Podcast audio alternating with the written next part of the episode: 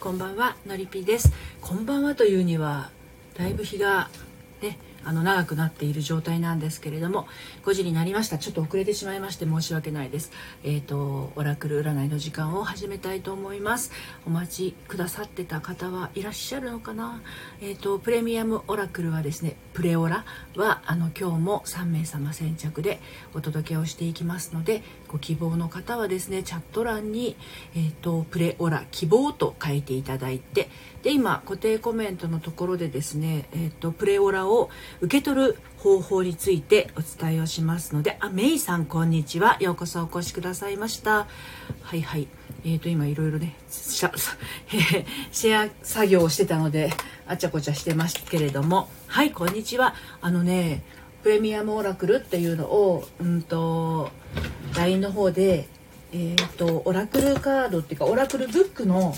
えーと、ページを写真を撮ってそれから私のオリジナルメッセージを、えー、お届けしているというものなんですけれどもあけいさんこんにちは。いつもありがとうございます。ちょっと,、えっ、と5分ほど遅れてしまったんですけれどもあの今日はですねあの LINE には書いたんですが顔周りのですねインナーインナーカラーがオリジナルのインナーインナーカラーがですねホワイトの。これがねどうしようもなく目立ってきてしまったので美容院に行ってまいりました、えー、予約が12時半だったものであのお昼のライブはできなかったんですけどあのおかげさまで美容師のお兄さんにね綺麗にしてもらってこれですっきりとゴールデンウィークは迎えられるかなっていう感じです、えー、皆さんはどんな一日をね過ごされたでしょうか。サウンドオルビスさんようこそお越しくださいました。はじめましてですね。この時間は恋愛セラピストを普段しております。私のりぴがオラクル占いをしているものですが。あのオラクルのご希望の方はですね通常オラクルの方もあのチャット欄のところにオラクルお願いとで画像付きで欲しい方はプレオルプレオラ希望と書いていただければあの後ほど LINE の方からですね個別に送らせていただきます。あの通常のオラクルでも十分その心の中にあのなんだろう響くものはね受け取れるとは思うんですけれども。はい。あハーモニーさんお疲れ様です。はい。えー、っとね今日は髪の毛を切る時にあの昨日あのユーミンに喋り方が似てるとか言われたもんでねすごい調子に乗ってあの最近私の好きなその松任谷由実さんはですね髪の毛を一つに束ねていることが多いんですけどちょうど耳の前あたりにサウンドオルビスさんいつもお聞きしてあおサウンドオルビスさんのファンがいらっしゃる。あのか耳の前に髪の毛をちょっとだけ垂らすあの AKB の人とかあの坂系の人とかまあ、若い若い子って言ったらいいのかな？10代20代の方って耳の前にちょっとだけこう触覚のように垂らしてるじゃないですか。でその私の好きなユーミン様も最近ですね一つに縛っててそのこめかみの辺りからちょっとこう出てるんですよ。触覚みたいなのが。ただユーミンの場合はウェーブがかかっているので、まあ、いわゆるシュッとこうまっすぐな感じじゃないんだけどあれをやりたくてですね。で自分でカットするとあのー、思ったような形にならないので、まあ、ちょっと自分で前髪作っちゃったんですけどね。それ綺麗にそのあのどどのパートどのパートを取ってどういうふうにやったらああいうふうになるのかっていうのがちょっとあの美容師さんに聞きたくてですね。今日はねあのそれを 注文してやってきました。はい。なんであの皆さんどんな髪型でねあのどんな風に注文してるかっていうところもね聞いてみたいですね。あの切ってもらう時って写真持っていかれますか？こんな感じみたいな。それとも口頭で伝える感じですか？美容師さん行った時。ね。私口頭で伝えられる人ってすごいなと思っていてあの美容師さん的にはどうなんだろう？やっぱり見て写真見てやった方があの整えやすいのかなっていうのがあるのかな、えー、もうちょっとショートの頃はですねショート時代の長澤まさみさんの写真を持ってってやってましたけどね。うん。いつものって言います。あ、じゃあもう行きつけの美容師さんなんですね。そのいつものハムニさん。そのいつものってなる手前の段階で、その初めて今のヘアスタイルにする時っていうのは何を参考にされましたか？自分の髪型ってあ、K さんも？私もいつものって感じです。ここを短くのような。ははは。そのいつものになる手前の一番最初ってどんな感じでしたでしょうかね。うん。そこら辺ですよね。人間って何て言うのかな。慣れてくるといつもの状態になるじゃない？そうそう。初めてのヘアスタイルは写真ウェブで見せて相談します。なるほど。やっぱりお写真を見せるっていうのは多いですかね。でそのお写真を見せる時も結構ねあの気遣ったりしません？あのそんななんだろう。私なんかはもうねあの年代が上の方だからここへ持ってきて20代の頃の長澤まさみさんの写真とか見せるのってあれとか思いながら見せるんだけどまあヘアスタイルのことなんでね。はい、あ最近はインスタが多い。そうそうだよね。インスタグラムはそうですよね。K さん私も最初は画像を見せたかも気を使いますよね。そうなんですよ。で私この話したかもしれないんだけど息子がね息子うちの息子野球部だったんですよ。もう小学校少年野球やってて中学も高校も野球部で。で中学の3年のえー、っと夏の大会が終わると受験生になるので部活が一応卒部になるわけですよね。そそうすると今まで坊主頭だったのが伸びてくるじゃないですか。で伸びてきたことがなかったもので中学時代。どんな髪型にしていいのかわからないっていうことでなんかえーと、高校受験の写真もなんか霜柱みたいな状態でうちの息子はねあの受験のその受験票の写真もそんなになってましたけど息子の友達がですね あの野球部なんだけど髪が伸びてきたんだけど、まあ、その子は天パなんですよ。坊主の時は分かんないんだけど伸びてくるとくるくるくるくるし始まってはいえーと、K さんそのお店のホットペッパービューティーとかに載せてるイメージを参考にしたりとか。あなるほどそうですよね。そうですよね。ああホットペッパービューティー載せてるのだったら間違いないですよね。でその息子のあの友達が美容師美容師さんのところに行った時に写真持ってったの。うん。で写真持ってったんだけどあのあのね 今から何年前？15年ぐらい前なんですよ。ハーモニーさんわかる？世には若い子のヘアスタイル写真がほぼなので恥ずかしいと思いつつ写真見せてます。それでねその聞いてくださいよ。私の息子の友達のその天パの野球部だった子は毛が伸びてきてあのー、どうしたかっていうとベッカムの写真を持ってったんですよね。ベッカムの写真を持ってったんだけどベッカムの写真の切り抜きね目のとこだけね黒く塗って持ってったの。なんかこう犯人みたいにでも、あの時代にあの頭してんのベッカムしかいないし、鼻と口が見えてるからもう見ただけでベッカムってわかるんだけど、目のところだけマジックで塗ってね、持ってったんだってっていうのをその、その子のママから聞いたんだけど、すっごい受けて、なんでそのベッカムの写真そのまま持ってけばいいのに目のとこだけ黒く塗りつぶしたのかしらみたいな感じで。そう。で、その子はね、あの、テンパで結局高校に入った時に、あの野球はやらなかったのでまあ伸びてきたわけですよ。前髪とかね。そう。でえっ、ー、と確か息子が高校生の頃ってあの何て言うのかな。前髪が長い男の子が流行ってたんですよね。こうあのそれこそヤマピーとか亀梨とかあの辺りの人たちがえっ、ー、と前髪が長くてこうだ M みたいな形になってるっていうか W みたいになってるっていうか分かります？もう本当に前髪縛るか切るかしますしなさいよって大人世代が言っちゃうようなヘアスタイル。割とストレートで前髪な前髪長い感じのが流行ってたんですよ。そしたらねそのあのベッカムの写真持ってった子はね高校入ったらあの前髪だけストレートパーマかけたんだって。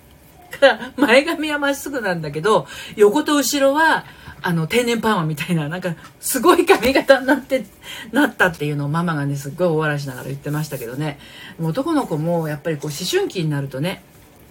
あの何て言うの？おしゃれっ気が出てくるからあの女子だけじゃなくってね男子も写真持っていくのとか結構気を使うみたいですよっていう取り留めのない話をしてますけれどもね。はい。あのー、まあ、この時間はオラクル占いの時間なのであのもしね何か今迷ってることとか悩んでることとか髪型どうしたらいいとか。迷ってらしたらあのチャット欄に書いてください。それよりもあの大阪府が緊急事態宣言緊急宣言要請を決定っていうことであのー、まん延防止では効果が十分でないってねあの知事の方が知事じゃないや。あそうそう吉村知事があの今ねヤフーニュース見たらあの出てて。まあでも本当に増えてますもんね。関西の方は本当に今までになくすごく増えてしまってるのであの私ののりび塾の方とかサロンの方は西の方が結構いらっしゃるので本当にねくれぐれも気をつけてくださいよっていう感じなんですがでも関東だって油断はならないんですよね。やっぱり決してその減ってるわけではないので。でも今日あの朝のワイドショーでやってたんだけどイスラエルだったかな。あれですよなんかもうえー、っともう2回接種が、えー、っと人口の半分ぐらいは終わってるっていうことで屋外ではマスクをしなくても良いになったらしいんですよね。だからマスクしないで歩いている人の様子が映ってたんだけどあの一方この週末先週末のあの東京の表参道とか渋谷とか上野とかあの辺りはものすごい人でだからまあ今ちょっと若干増えてるのっていうのは今いつだ今は4月のもう20日ですよね。だからお花見の後ぐらいの時期の行動が今反映されてしまってるのかなっていう感じだし。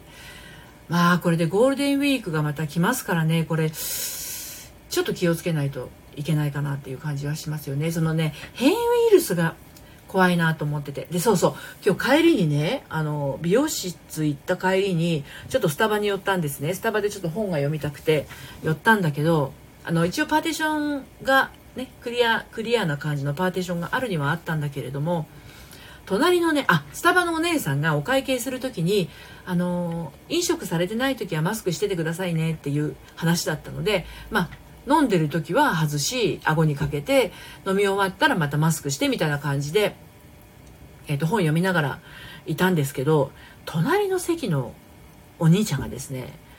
パソコン開けて、まあ、ノートパソコン開けてあのなんかやってたんだけどマスクしてないんですよ。で途中でくしゃみとかされたりなんかしてね。あのお願いって思いました。本当に。若者お願いって感じ。はいはい。ハモニさん、はい。オラクっていただいて良いですか？もちろんです。何回も聞いてる感じになっちゃうけど、私の今後の恋愛運について、今の感覚で進んでいいのかなと思って、OK ですよ。これはですね、何回も聞いてるって言っても、あのーまあ、これもね何度かお話はしてますが感情感覚っていうのはもう本当にさざ波のように常に常にあの動いてますからあの今日聞いたことの感覚と、まあ、あの明日聞く感覚とでは全然変わってくるっていうこともありますからねあの何度聞いていただいてもいいと思いますし同じメッセージがメッセージが仮に出たとしてもその時のコンディションだったりとか感じ方はあのその都度違いますので、まあ、全然それは問題ないと思いますよ。はい、ではハーモニーさんの今後の恋愛運についてオラクルの声を聞いてみましょうね。はいえーと、朝日というページを開きました産業のメッセージになります。はい。ハモニーさんへのメッセージは朝日というページです。産業のメッセージ。東の空からまばゆい光が強い意志の力でそれは全うできます。自分を信じてです。はい。もう一度読みますね。朝日というページです。東の空からまばゆい光が。強い意志の力でそれは全うできます。自分を信じてです。これハーモニーさんどんな感じがしますかね？これ聞いてみて。私ちょっと降ってきましたよ。怪しいけど。あのどんな感覚がね降ってきたかっていうのがまあ一人一人の大事ですね。ハーモニーさん、うわい、自分を信じまくる。開けるぞ、夜が明けるぞ。そうそうそうですよね。東の空っていうことなので、あの、夜が明けるぞっていう感覚新しい一日が開く幕開けするっていう感覚を感じられるかどうかっていうことですよね。でこの朝っていうのは自分の意思とは関係なく必ずやってくるですよね。夜眠れば目が覚めて朝が来てるっていう感じでもう本当に自分の意思とは関係なく必ずこう東の空からまばゆい光がっていうのはもうねずっと繰り返されてるわけですよね。で、まあ、そんなあの淡々と繰り返されている中でこうハモニさんの中からその開けるぞ夜が明けるぞみたいな感覚を今感じられてるんだとしたらもうそれが本当に勇気一粒がみなぎっている状態でもうあの意識しててもしてなくてもどっちでもいいぐらいの意志の力があってで全うできますよっていう意味合いなんじゃないかなって私は感じましたね。ですので、まあ、自分を信じるっていうところですよね、うん、すごく大事なあの力強いメッセージだと思います。でこの自分を信じるっていうのなんだけれどもあのー、ま、どうしてもねあつよラブさんこんにちは。昨日はどうもありがとうございました。堂本剛ラブって書いていただいて。私はね草薙くんだと思ってたからね。そうなんですよね。堂本剛さん。あのー、ハモニーさんのその自分を信じるっていうこの信じる時なんだけど人間って自分を信じるっていうとどうしてもそのポジティブな部分自分のポジティブポジティブな部分にこう何て言うのかな気持ちを寄せがちなんだけど弱い部分もあの受け入れてあげるっていうのもすごくこう自分に対して優しさがある思いやりなんじゃないかなと思うんですね。で結局のところあえっ、ー、とゆうじさんようこそお越しくださいましたアイムキャットゆうじさんはじめましてあの自分を信じるってその自分の弱いところも信じるというのはあの結局それができていると人の弱い部分も受け入れてあげることができるしね自分信じることができてない人はあの自分以外の人も信じることができないじゃない？で自分のこと優しくできてない人は人のことも優しくできないっていうのは本当にこれあると思うんですよね。自分に厳しい人っていうのは他人にも厳しいし他人に厳しい人は自分にも厳しいしでちゃんとこう対になってると思うんですね。ですので、まあ、この自分を信じるっていうのはものすごく何て言うのかなあの全てを受け入れるために必要なことだなって思いますそしてしかも夜が明けるぞっていうその感覚はあの生きていく上で絶対的に必要だなって思いますね。やっぱりなんだろう何て言うのかな。へこむ時もありますからね。うまくいく時ばっかりじゃないじゃない？人生って。なんか順調の順調なように見えておよよよよみたいな感じでこける時もあるし。でも焦げた後にまた立ち上がる力も持ってるしっていうまあ赤ちゃんが一番いい例ですよね。あの赤ちゃんの生まれてから自分の力で歩き出すまでのあのへこたれない精神っていうのはねあの誰もが持ってるものなんですよ。もうこけてもこけても歩き出すみたいなもの。あの時ってただただ無心に歩いてると思うんですよ。何のこう何て言うのかな先入観とかも何もなく。ね。何も考えてないと思うんですよね。だからその何も考えずに立ち上がれるっていう力があるんだからもともとね。だからももっともっと自分を信じてやっていったらいいんじゃないかなと思います。シンフォニーさんこんにちは。お疲れ様です。と言いつつですねあっという間に今日5分ぐらい遅れて始まったんですけれどもあのー、ライブの経過時間を見るとなんだかんだ18分喋っているということですので今日はこの辺りで終わりにしますがまた明日、えー、12時15分から、えー、リセットしない恋する処方箋ということで、あのー、これね収録を保存していないので2日ぐらい前から。あのめちゃくちゃフリーダムなんですよ私。やっぱりこれこれあの夕方のライブは保存して公開しますので若干予想いくかもしれないですよね。でも昼のライブはですねもうねあの何でもあり。みたいな感じなんで、まあ、明日もまた12時15分から昼ライブ。そして夕方の5時からは、えー、っとオラクル占いをしていきたいと思います。ハーモニーさんありがとうございます。号泣してますね。はいお花とキラキラありがとうございます。はいということで、えー、今日はこの辺りで終わりにしたいと思います。最後までお付き合いいただきましてどうもありがとうございました。それではまたさようなら。